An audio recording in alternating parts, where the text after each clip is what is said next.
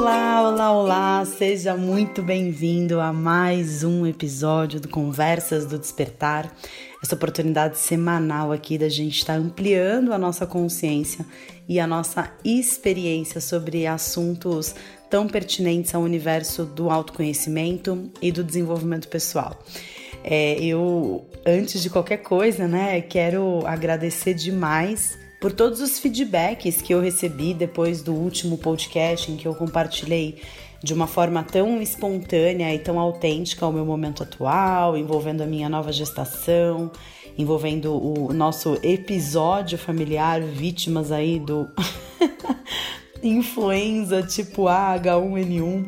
E, e só me resta realmente agradecer assim pela acolhida tão carinhosa e tão tão verdadeira assim que eu recebi é, de todos que acompanham aqui os podcasts.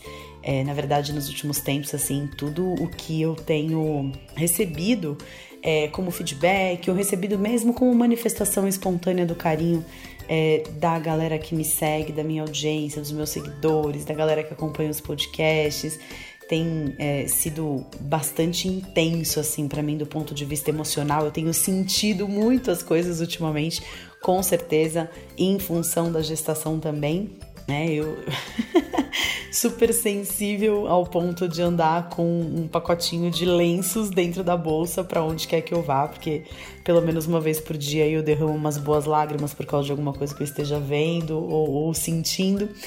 Mas eu acho que é super pertinente também é, falar um pouco sobre isso, porque eu não acredito que para você entrar em contato com o universo do sentir ou para que você é, tenha, enfim, dê esse passo, né? Que é o momento que eu estou vivendo na minha vida de um grande processo de autodescoberta motivado pela minha gestação. Eu não acho que todas as mulheres do mundo precisam passar pela maternidade para ter esse ganho de consciência, para ter essa expansão da consciência.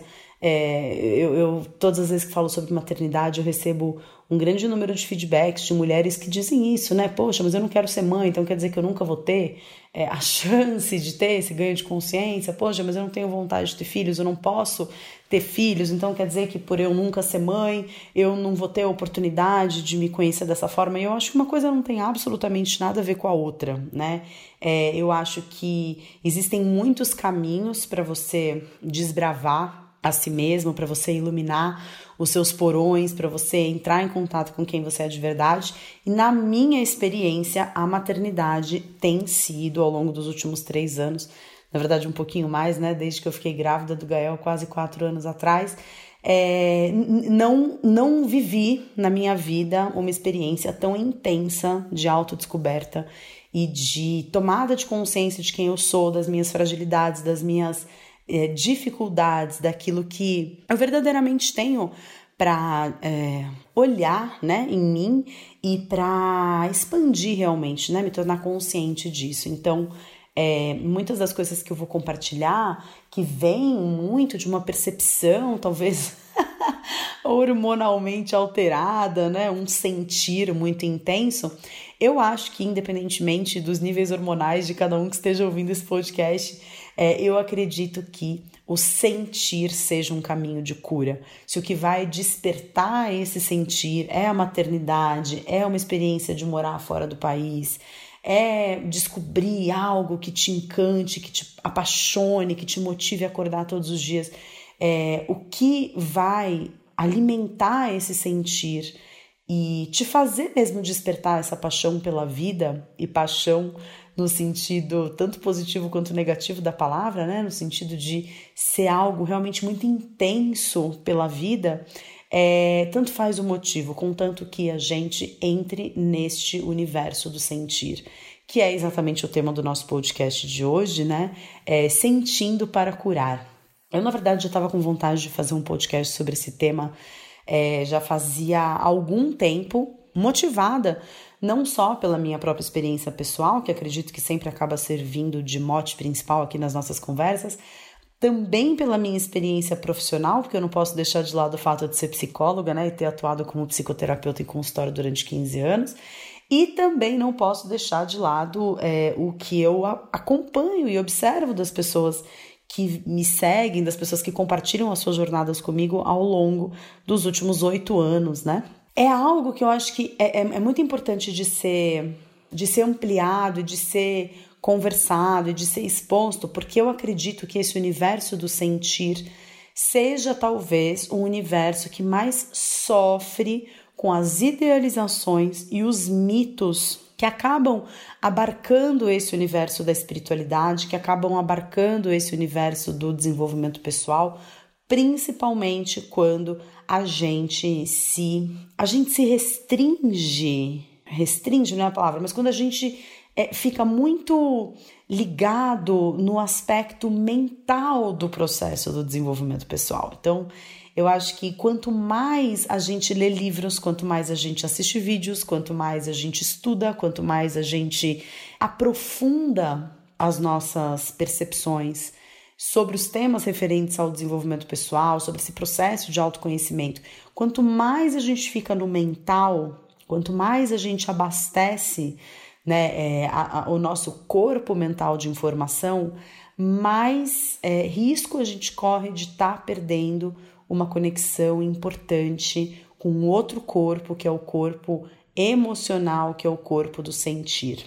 Isso faz com que muitas pessoas, quando começam nessa jornada de se conhecer, de expandir a sua consciência sobre si mesma, começar a se dar conta das suas fragilidades, das suas dores, dos seus traumas do passado, isso faz com que muitas pessoas acabem desistindo do processo ou acabem estacionando no seu processo, porque quando você começa a colocar ordem na casa, é inevitável que em algum momento você esbarre em dores mal resolvidas, em traumas do seu passado.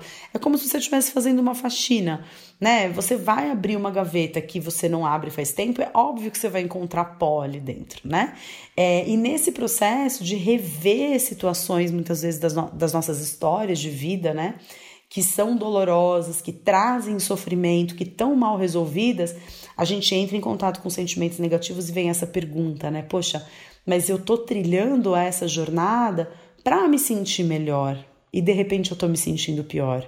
Ou ainda, quando você começa a descobrir aspectos seus que você não sabia que existiam e você começa a se dar conta de que existem partes suas que você não permitia que viessem à tona e essas partes elas começam a falar, você pode olhar à sua volta e fazer uma rápida avaliação assim das suas relações e perceber que você não se sente satisfeito com as suas relações, entrar em contato com emoções, com sentimentos de frustração, com sentimentos de decepção, com sentimentos de rejeição.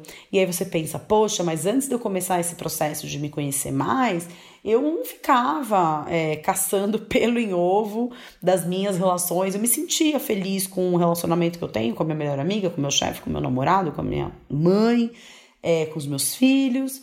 E de repente agora eu tô é, arrumando sarna para me coçar. E eu acho que é muito importante a gente falar sobre a importância do sentir. E quando eu falo do sentir, é, não é sentir coisas boas, não é a importância de sentir gratidão, a importância de sentir é, que eu encontrei o meu propósito de vida, ou a importância de sentir é, plenitude. Não, eu, eu, sentir é sentir, né? Sentir é sentir qualquer coisa. É você ligar uma chavinha, você virar uma chavinha energeticamente falando, né, no seu quarto chakra, que é o chakra localizado na região do coração, para você estar receptivo para suas emoções e para tudo aquilo que as situações à nossa volta suscitarem dentro da gente, né? É, eu acho que tem vários motivos, na verdade, para a gente ter essa dificuldade em sentir. Eu acho que o primeiro deles é um condicionamento muito forte, muito intenso que a gente sofre desde pequeno que é, nos diz que existem emoções que são emoções boas e emoções que são emoções ruins, né? É, se a gente for pensar nas quatro emoções básicas, que são quatro emoções que regem todos os mamíferos, né? Todos os seres vivos portadores de um sistema límbico, que é uma região do cérebro responsável pelo sentir entram em contato com essas quatro emoções, que a gente pode definir aí como alegria, tristeza, medo e raiva. Se você ainda colocar aí o nojinho, você entra no roteiro do filme divertidamente, que eu super sugiro que você assista, se você ainda não assistiu, que traz é, é de uma forma muito lúdica e muito bonita exatamente é, esse conflito entre é, o que eu devo sentir e o que eu não devo sentir, né? Esse filme ele traz a importância da tristeza como uma realmente um, um, momento de virada na história da personagem, né, principal, no momento em que ela se permite sentir tristeza, né? Mas eu acho que de modo geral, a gente sofre um condicionamento e se você já teve algum bichinho de estimação, se você já teve um cachorro, certamente você teve já a oportunidade de é, observar essas quatro emoções no seu cachorrinho: a alegria quando ele abana o rabo, a tristeza quando põe o rabinho entre as pernas, o medo ele fica todo encolhidinho e a raiva quando ele tá para dar o bote, enfim, numa outra pessoa, num outro animal. Você testemunha essas quatro emoções acontecendo no seu cachorrinho. E nós somos exatamente feitos é, bioquimicamente da mesma forma. A diferença é que a gente tem um neocórtex, a gente tem uma outra camada cerebral que nos permite escolher como reagir diante dessas emoções é, os, os, os, mamíferos eles conseguem de alguma forma ter um controle, escolher o melhor momento para usar aquela energia da agressividade para dar o bote, por exemplo, mas a gente consegue, a gente tem a capacidade de sublimar muito mais essas emoções, de transformar essas emoções em coisas é, mais elaboradas, em realmente uma possibilidade de ação diferente sobre aquilo que a gente sente, enquanto os mamíferos, eles não têm essa capacidade. É, e, isso faz com que a gente, como tudo na vida, né, o ônus e bônus, lado positivo, lado negativo, ao mesmo tempo em que a gente consegue ser muito mais evoluído na forma como a gente lida com as nossas emoções, e não é só porque é, eu fico com medo que eu saio correndo e me escondo, ou não é só porque eu fico com raiva que eu vou lá e ataco uma outra pessoa. Por outro lado, essa capacidade de reprimir as emoções, de é, postergar a manifestação de uma emoção, de atrasar a gratificação, é isso traz automaticamente uma consequência muito negativa que é a capacidade da gente reprimir as nossas emoções, da gente não entrar em contato com aquilo que a gente está sentindo. Só que emoções, ela, a palavra emoção, ela vem do latim ex movere, que significa mover para fora. E mover o que para fora, né? Energia. Então, é, para a gente pensar aqui no sentir e a importância do sentir para a cura, a importância de entrar em contato com as nossas emoções e com os nossos sentimentos para a gente conseguir seguir adiante na nossa vida de uma forma mais plena, mais total, mais empoderada, mais consciente, mais expandida, a gente vai pensar em emoções como energia. E uma das principais características da energia, quando você começa a estudar qualquer tipo de prática energética, qualquer tipo de qualquer tipo de linha de entendimento do ser humano que leva em consideração algo além do corpo e algo além da mente, quando a gente entra é, nesse universo da energia, a gente vê que a principal característica da energia é o movimento. A energia ela tem um movimento, seja uma vibração, seja uma frequência na qual ela se manifesta, a energia ela precisa estar em movimento. É, quando a gente olha, e é muito lindo isso, porque eu lembro quando entrei em contato com esse conhecimento através da medicina chinesa, a gente observa uma árvore. A gente pega essa árvore e a gente olha essa árvore no inverno, né, na primavera, no verão e no outono. A gente consegue perceber claramente o movimento da energia em cada uma dessas estações. Então, na primavera, a energia toda da árvore está para fora. É uma energia que vem de dentro, ela suga, parece que do seu centro do seu ser, assim, e ela brota. É a energia que vai para fora, é uma sementinha quando ela germina, energia para fora. O verão é uma energia para cima, é tudo muito elevado, os ânimos estão muito elevados, a alegria é muito para cima, né? É como aquele estado emocional que a gente fica no verão de excitação é para cima. É, no outono, a, a, energia ela começa a ser interiorizada. Então você começa a perceber é, por que, que a árvore solta as folhas, né? Como se ela tivesse realmente enfim, por uma sabedoria nata, sabendo que vai vir o inverno ali, percebendo as nuances de transformação energética do planeta, ela começa a recolher a energia para o seu centro. Então, o movimento da energia da, do, do, do outono é para dentro, é um movimento de reclusão da energia e no inverno a energia ela é para baixo, parece que tudo volta para a terra, né? Aquelas folhas que caíram durante o outono começam a virar adubo para o solo e a energia para dentro, como se a energia ela voltasse para o centro do planeta. Para na próxima estação, que é a primavera, ela sair de novo. Então, quando a gente observa, talvez no Brasil seja um pouco diferente, a não ser que você more num estado realmente mais para o sudeste, para o sul do país, em que você percebe, é, numa zona um pouco mais temperada, é, essa transformação da natureza acontecendo nas quatro estações do ano, é, é, muito difícil da gente testemunhar esses fenômenos, por exemplo, né, morando em São Paulo ou talvez no Nordeste, então que é, é muito praticamente verão o ano todo, a gente não percebe essas nuances. Mas quando eu morei na China, é, quando eu estive estudando medicina chinesa em Xangai, eu lembro de perceber tão nitidamente e é tão intensa essa percepção, porque num dia você tá andando na rua e você tá tremendo de frio e você olha para aqueles galhos e eles estão todos sem uma única folha, e na semana seguinte todas as árvores estão brotando. É uma coisa assim. E quando chega o verão, é um barulho ensurdecedor das cigarras, dos grilos, é aquela vida voltando é, à, à, à tona depois daquele período de inverno, depois daquele período de reclusão. Você percebe realmente essa explosão da natureza em brotos. E os chineses, né, muito sabiamente, os taoístas principalmente, que foram os desenvolvedores dessas observações a respeito do homem, dos seus processos relacionados à naturalidade, perceberam que as quatro emoções elas estavam relacionadas com absolutamente tudo que acontecia à nossa volta, principalmente com as estações do ano. Então, eles começaram a perceber que durante a primavera, da mesma forma como essa energia do planeta, ela voltava a brotar em todas as direções, também a energia do ser humano é, vinha um ímpeto de dentro. É, e essa energia poderia ser comparada com a agressividade, né? Aquele movimento da sementinha rompendo a casca, do pintinho quebrando a casca do ovo para sair, a agressividade envolvida num processo de parto, por exemplo. Essa energia da agressividade estava presente muito fortemente nos seres humanos quando era primavera. E da mesma forma que a alegria tomava conta quando era o verão, é, como todos os seres humanos no outono se sentiam mais nostálgicos.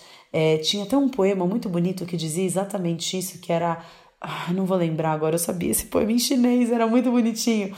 Mas ele falava basicamente isso, né? Como que a gente pode é, resistir a esse impulso praticamente automático de se sentir nostálgico ao perceber as folhas ficarem vermelhas e serem entregues pela árvore à terra. É, como que a gente pode não se sentir nostálgico, meio deprimido quando a gente observa esse movimento da natureza?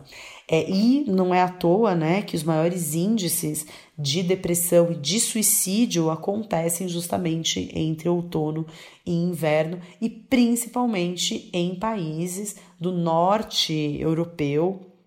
A gente tem aí, né, Noruega, Suécia, Dinamarca, com os maiores índices de suicídio do mundo, né? Salvo engano, pelo menos a última vez que eu vi os dados, esses eram os três países, infelizmente, vencedores desse ranking, mas porque são países em que é, essa percepção, né? São países que ficam muito imersos nessa energia da nostalgia e nessa energia do medo relacionado ao inverno, que eu acho que deveria ser a emoção mais, é, mais comum de ser sentida pelos nossos antepassados, homens das cavernas, né? Quando chegava um novo inverno e eles não sabiam se eles iam conseguir sobreviver até a próxima estação. Então, essa história do sentir, essa história das emoções é, se relacionarem com aquilo que existe fora da gente, as quatro estações do ano, e aí os taoístas vieram e falaram ainda, aham além de elas se relacionarem com as estações do ano, elas se relacionam também com sistemas de órgãos e vísceras do nosso corpo. Então, da mesma forma que a gente tem a agressividade, a raiva, né, ligada à primavera, a gente tem um órgão que é o fígado, que é um órgão é, diretamente impactado por é, excesso de agressividade ou por, agress... ou, ou, ou por raiva excessiva. E da mesma forma que a gente tem um órgão que é totalmente impactado pela alegria, pela euforia, pela excitação que é o coração.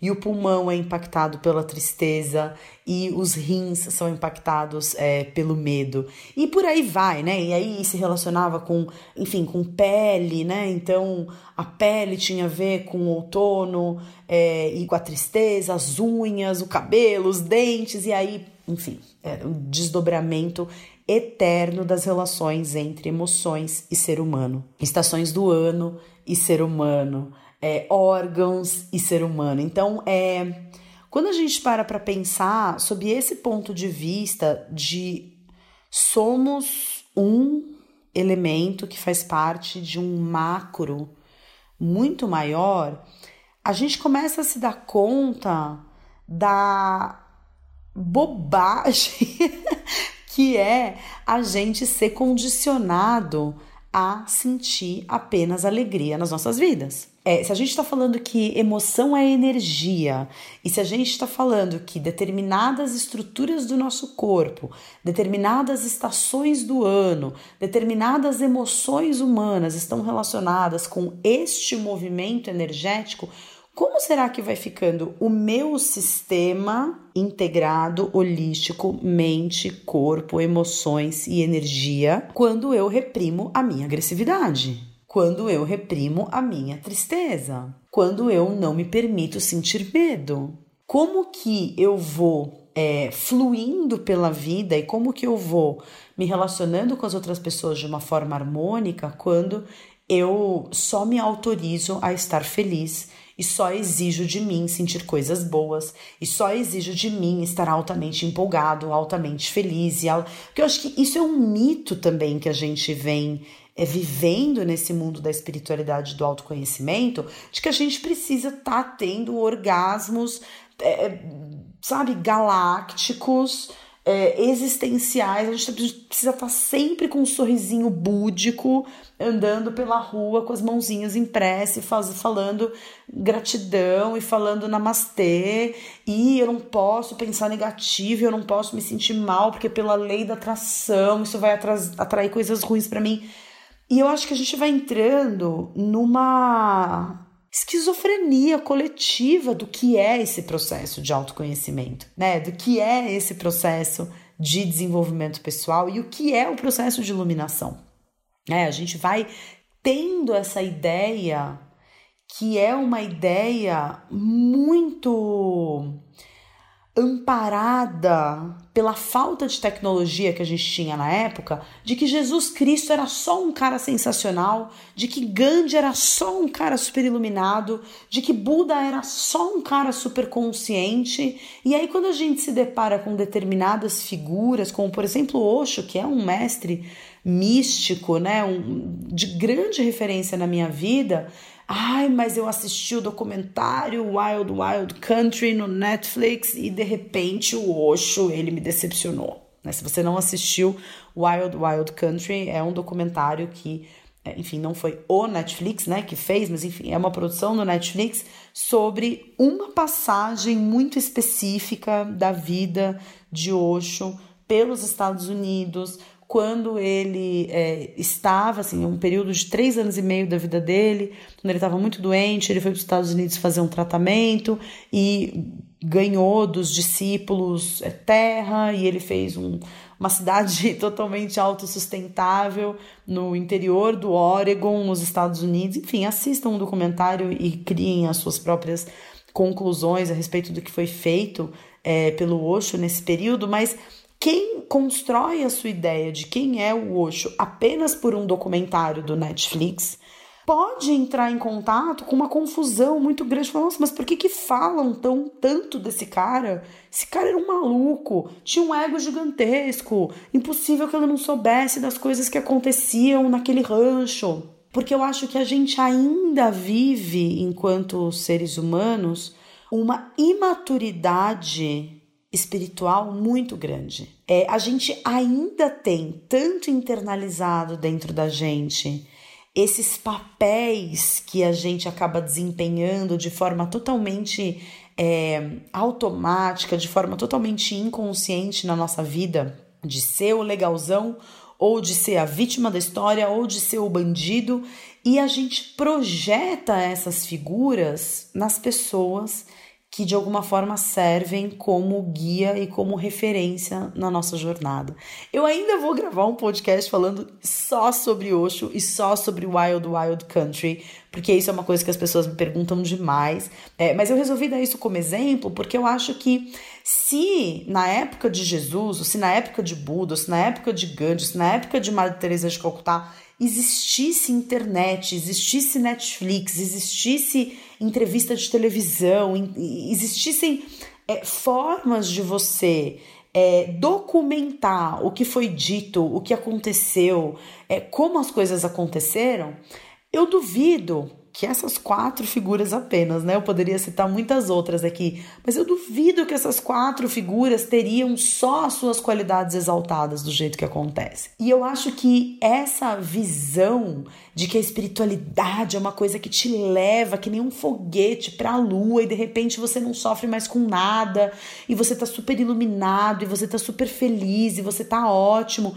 não condiz com o que eu acredito que seja espiritualidade, com o que eu acredito que seja autoconhecimento. E veja, eu não estou falando do processo de autoconhecimento como alguém que não tem conhecimento nenhum e nem expertise nenhuma sobre o assunto, né? Eu sou uma psicóloga formada, atuei 15 anos no meu consultório, tenho uma especialização na área hospitalar feita no num dos melhores hospitais públicos do Brasil, Hospital de Servidor Público Estadual, né? É, tenho assim é, especialização em transtornos alimentares, eu tenho muito conhecimento de psicologia para afirmar para você que não existe processo de autoconhecimento sem que a gente passe pelo processo de reconhecimento, aceitação e acolhimento das nossas emoções podem estar querendo te vender a ideia que for de autoconhecimento e de desenvolvimento pessoal. Não vai acontecer apenas pelo caminho do amor. Estamos numa realidade tridimensional regida por pares de opostos. Lua, sol, claro, escuro, bom, ruim, feminino, masculino, o, o, o doce, o amargo. E não existe neste plano de existência a possibilidade de você entrar em contato apenas com um dos lados da moeda. Não existe. Eu acho que é muito importante todo esse preâmbulo aqui do que eu tô falando para que a gente saia de dentro de uma caixinha que muitas vezes você que está me ouvindo, talvez você tenha me conhecido pelos vídeos do YouTube, talvez você me conheça pelos posts, pelos posts do Instagram, talvez você tenha me conhecido por acaso escutando esse podcast, alguém te indicou, ou você, sei lá por que, caiu é, de paraquedas aqui nas minhas visões sobre o mundo. E se você não tem é, um, uma, uma, uma experiência, uma vivência, algo que você tenha vivido na sua vida sob a supervisão de alguém ou de forma independente, mas que aprofunde os seus processos, que saia desse campo do mental Saia do campo do vídeo que eu assisti, do livro que eu li, do podcast que eu ouvi, do texto que eu vi alguém postando numa rede social é, ou no blog de alguém que me mandaram pelo WhatsApp num grupo e foi incrível aquele texto salvou minha vida. Se você não aprofunda a sua jornada para um aspecto vivencial, experimental, experimental, tá certo? Você não vai avançar na sua jornada. A verdadeira transformação, ela não vai acontecer através da sua mente, porque a mente é parte do problema. No livro O Poder do Agora, o Eckhart Tolle ele fala sobre isso lindamente.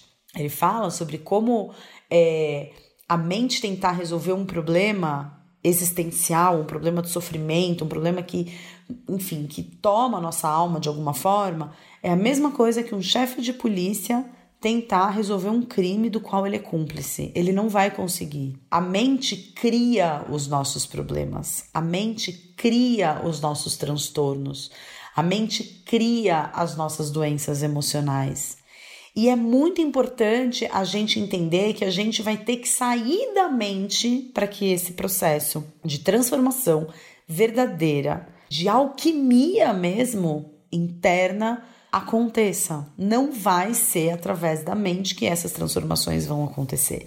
E eu tenho, ao longo dos últimos anos, defendido muito a meditação como uma ferramenta de autoobservação, de autoconhecimento, quando você é, cria esse distanciamento entre aquilo que a minha mente me diz e aquilo que eu acredito sobre a vida, ou aquilo que eu sou, aquilo que eu sinto ser, aquilo que eu sinto que faz sentido para mim. Quando eu vou criando essa desidentificação entre todos os sistemas de crenças que eu carrego e quem eu sou de verdade, aí eu tenho uma ferramenta valiosíssima nas minhas mãos para avançar nesse processo. Porque muito do nosso sofrimento e muito das nossas questões existenciais, que são as questões que fazem com que a gente acabe procurando alguma coisa de autoconhecimento, de desenvolvimento pessoal ou querendo caminhar na direção da espiritualidade, são questões existenciais, são dúvidas e questionamentos que a gente faz sobre a nossa própria vida e sobre o nosso próprio ser, sobre as nossas escolhas, sobre aquilo que a gente quer viver nas nossas experiências. E esses questionamentos, eles precisam ir para a página 2. E eu acredito que a página 2 é a meditação. Eu acredito que exista um passo além da página 2. E aí a gente pode chamar de página 2,5, ou talvez também esteja na página 2.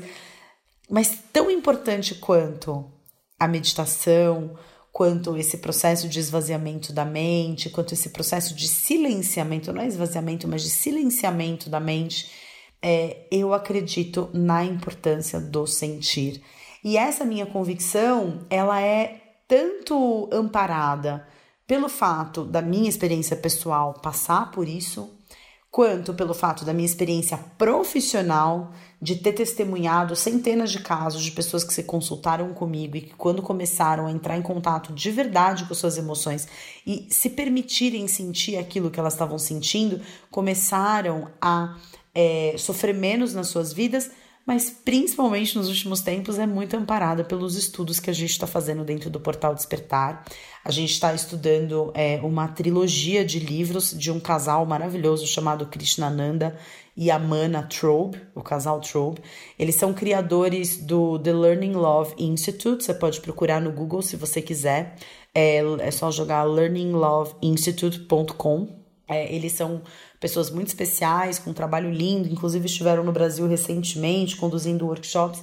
E existem três livros, que são os livros que a gente está conduzindo os estudos dentro do portal, que o primeiro é o Face to Face with Fear, Transforming Fear into Love, que eu já falei algumas vezes desse livro, que é o livro é, que apresenta, né? O, é, não, não tem em português, infelizmente, mas a tradução seria diferente com o medo, transformando o medo em amor.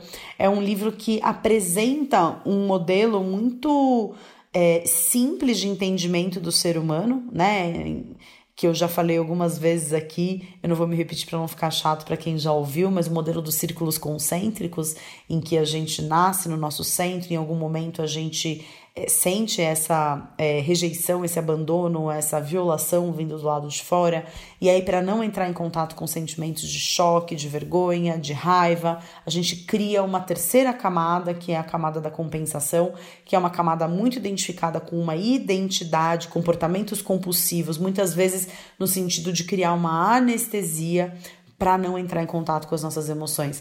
E nesse livro eles já apontam esse caminho do sentir como um caminho de cura. E aí eu lembro daquela música da Alanis Morissette que fala que the only way out is through, né? Então, o único caminho para fora é através, é por dentro. É, então, para a gente voltar para nossa essência, para a gente experimentar a autenticidade, verdadeira, a gente precisa aprender a suportar as nossas emoções. Porque enquanto a gente estiver fugindo daquilo que a gente sente, a gente vai estar tá sempre se anestesiando através de sexo, através de drogas, através de internet, através de relacionamentos, através de trabalho compulsivo, através de preocupação com o corpo, através de, enfim, aí você completa aí com qual é a sua fuga preferida, qual é o seu comportamento compulsivo preferido. Mas a gente vai estar tá sempre buscando formas. Cada vez que eu entro em contato com um incômodo, eu fujo desse incômodo eu só sei o que é a anestesia, eu não sei o que é a cura desse incômodo.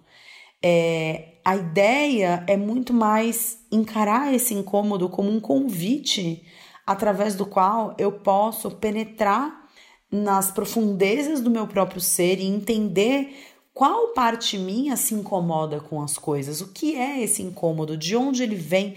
O que, que ele diz de mim? O que, que ele aponta de mim? Eu falei que é uma trilogia, os livros, né? O primeiro é o Face to Face with Fear, o segundo é o Stepping Out of Fear. E é, quando a gente começa a entender que todas essas dificuldades, todos esses traumas, todas essas recusas que a gente tem de entrar em contato com a dor é, acontecem em função de ser uma parte muito primitiva, uma parte muito infantil que sente a dor. É, não é o adulto que sente a dor. Não é o nosso adulto que sente a dor. Cada vez que a gente é, experimenta um incômodo, que a gente sente dor, que a gente sente desconforto, quem está gritando dentro da gente é uma criança.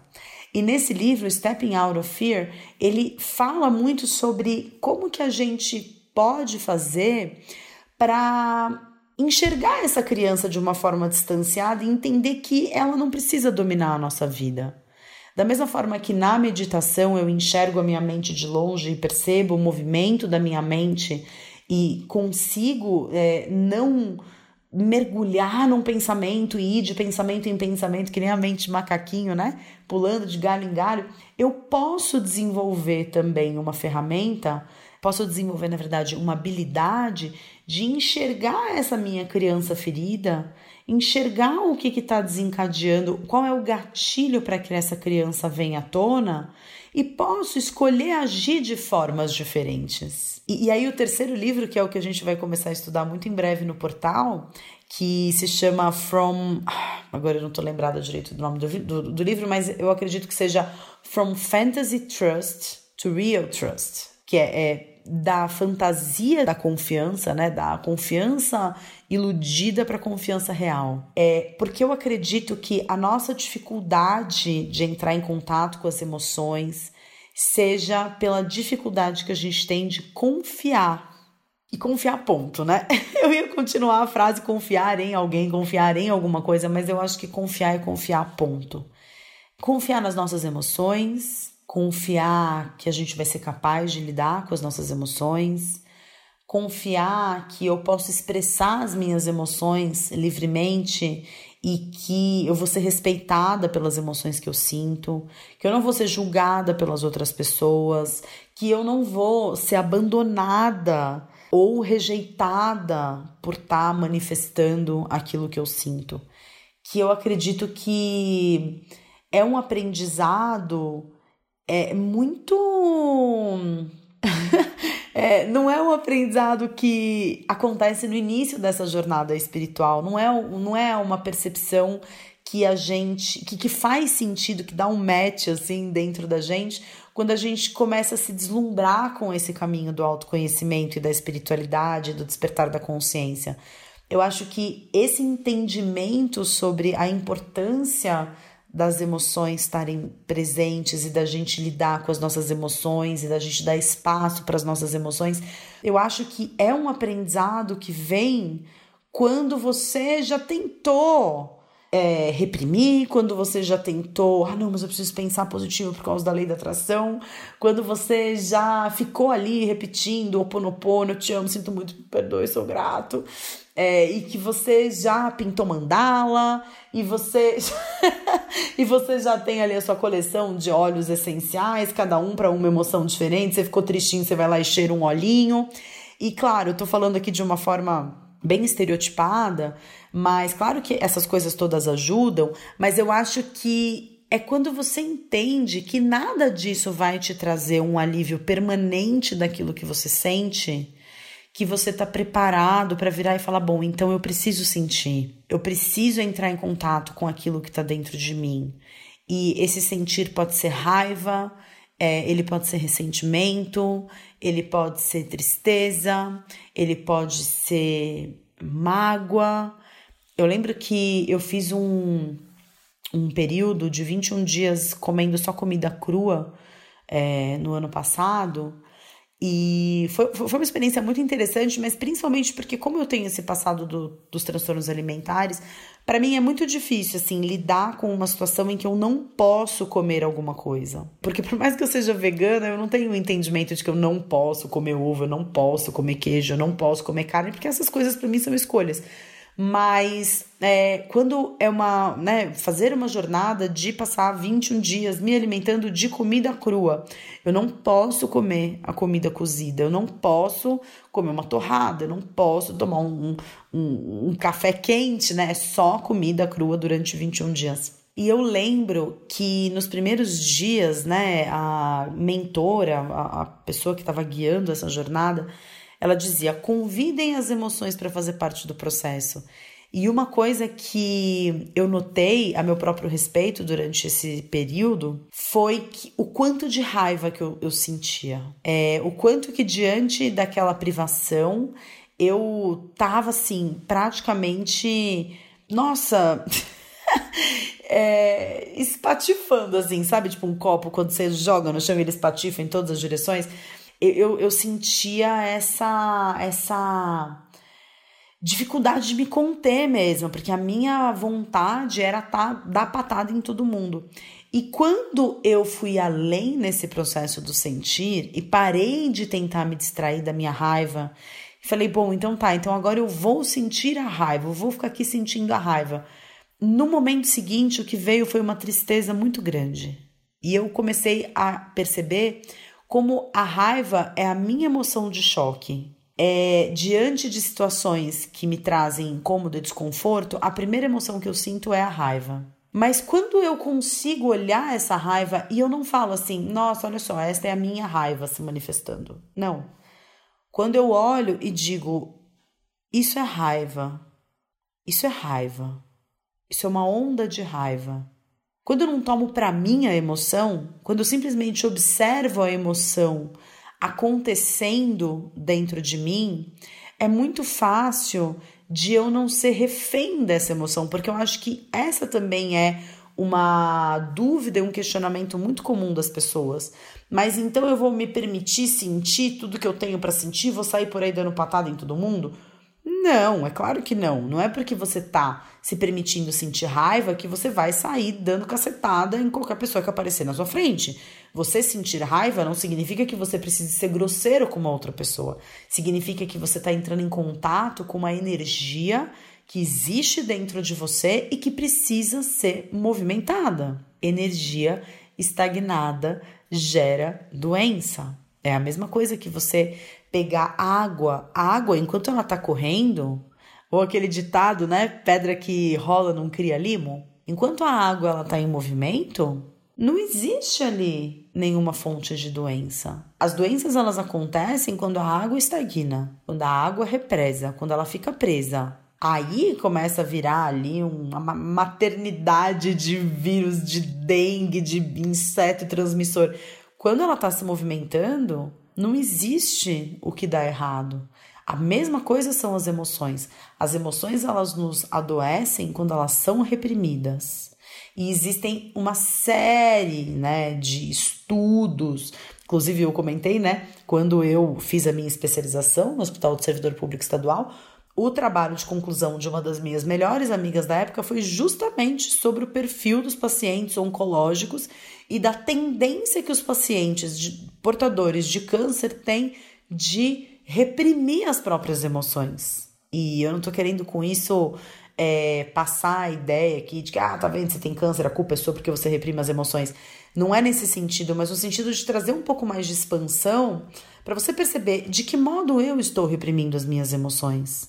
Porque quando eu falo permita-se sentir, né? O que, que eu estou dizendo na prática com isso, né? E eu vou dar um exemplo meu, porque eu acho que melhor falar de mim do que qualquer outra pessoa, porque eu falo de mim com toda a propriedade do mundo. Hoje, quando eu entro em contato com uma emoção desagradável, o que, que eu faço? Qual é aí, né? Quais são os passos mágicos de sentir, né? A primeira coisa que eu faço é eu paro tudo que eu tô fazendo quando é uma emoção forte, né? Ou quando Sabe quando começa assim com um incômodozinho e aí toda hora você tá lembrando de uma situação que aconteceu e você tá se sentindo incomodado? É, ou quando é algo que acontece que me traz uma emoção, uma carga emocional muito forte? eu paro tudo que eu tô fazendo, fecho os meus olhos. Onde que essa emoção está no meu corpo? Eu trago para o corpo. Onde que está no meu corpo? Tá nos meus ombros, tá na minha cabeça, tá no meu coração, tá na região do meu estômago, tá na região dos meus órgãos genitais, aonde que tá? Como que essa energia em movimento, essa emoção, essa ex-movere, como que ela está se manifestando, de onde que ela vem. E a partir do momento em que eu percebo que ela está, por exemplo, no meu na região do meu coração, eu simplesmente levo a minha atenção toda para essa região e não resisto, porque a nossa tendência, a nossa é, é, é, um convite quase irresistível que a vida faz pra gente é quando você estiver se sentindo desconfortável com alguma coisa, vai se distrair, vai procurar outra coisa para fazer, vai pensar em outra coisa. Ah, não fica pensando em bobagem. É, vamos mudar o clima, né? A gente tem todo um esquema social montado para mudar o clima daquilo que eu tô sentindo. A gente tem todo um modelo de mercado estruturado para ajudar a gente a mudar o clima daquilo que a gente está sentindo. Só que essa mudança de clima do que eu estou sentindo não é em função de um fluir da minha emoção. Essa mudança de clima é uma mudança de clima em função da anestesia da minha emoção, da distração da minha emoção. E da mesma forma que um paciente com um portador de síndrome do pânico, por exemplo, é, quando ele tem o ataque de pânico, quando ele começa a entrar em contato com aquela emoção ali super desconfortável, super desagradável, que envolve sintomatologia física, e quando ele começa a perceber que ele vai precisar passar por aquilo, ele vai precisar sentir tudo aquilo se ele quiser se curar daquilo, é, você percebe um grande ganho de consciência quando você topa ficar ali com as suas emoções. Você topa encarar aquilo que você está sentindo. Por mais que você tenha medo e por mais que a sua mente te diga que você não vai aguentar, você se abrir para aquilo que você está sentindo e simplesmente respirar aquilo e permitir que isso seja. Eu acredito que isso seja iluminação, né? Iluminação é você dizer sim para a existência. Ao invés de brigar com aquilo que está acontecendo e tentar fazer com que tudo seja diferente do que é o tempo todo, isso é sofrimento. Sofrimento é tentar fazer as coisas serem diferentes do que são o tempo todo. Sofrimento é viver num mundo achando que esse mundo está errado porque a sua mente te diz que as coisas deveriam ser diferentes. Existem muitas ferramentas para você começar a trilhar esse caminho do dizer sim para a existência. Enfim, é, que, quem está dentro do Portal Despertar tem acesso aí a todas as masterclasses que a gente já fez é, estudando esses livros. Se você lê em inglês, você pode tentar achar esses livros. Infelizmente não tem em português, mas em inglês é possível de encomendar, é possível de achar em sebo esses livros. Eu vou colocar esses livros todos, esses links todos para você aqui na descrição desse episódio, mas é um, um bom caminho também para começar a se familiarizar com essas ideias são os próprios livros do, do, do Osho, vídeos do Osho, né? É, mergulhar no trabalho do Osho e além dessa percepção que muitas pessoas estão do Osho por causa de documentário de Netflix e realmente assim entender é, se isso faz sentido para você quando você coloca em prática, porque a única forma de uma transformação real acontecer É quando você aprofunda os processos e você vai por um próximo passo da jornada, que é colocar na prática aquilo que você está aprendendo. Então, teste na sua experiência, teste começar a se autorizar a sentir mais, teste perceber de que forma você vem é, freando as suas emoções e a sua capacidade de se entregar aquilo que está acontecendo no momento presente, de transbordar as suas emoções na direção das outras pessoas, de ser autêntico com aquilo que você está sentindo, sem que isso represente você sair esmurrando pessoas na rua, você sair abraçando pessoas na rua. Não é porque você está sentindo alguma coisa que você precisa fazer alguma coisa com aquilo que você está sentindo. Simplesmente se permitindo entrar em contato com o que é, sem resistências e sem rejeições do que quer que seja. Eu te garanto que esse é um processo mágico, um processo que tem feito muito sentido na minha vida. É um processo que tem realmente é, trazido milagres assim para a vida de pessoas que eu conheço, para a vida de pessoas que eu acompanho e que eu percebo quanto mudou a, a, a forma dessa pessoa enxergar o mundo quando a gente simplesmente para de brigar com aquilo que a gente é, porque as nossas emoções, elas estão presentes em nós, elas são um corpo do nosso diamante multifacetado e merecem todo o nosso respeito. Eu vou ficando por aqui, eu te agradeço demais a companhia nesse episódio de hoje. Eu espero que o que eu compartilhei aqui tenha feito sentido para você como fez para mim. Não deixa de indicar esse podcast se você achar que algum amigo pode se beneficiar desse conteúdo. Não deixa de fazer um review, de fazer uma avaliação do podcast. É sempre muito gostoso e muito legal para mim ler os feedbacks de vocês em relação a como tá o canal, a todos esses conteúdos que a gente tem compartilhando.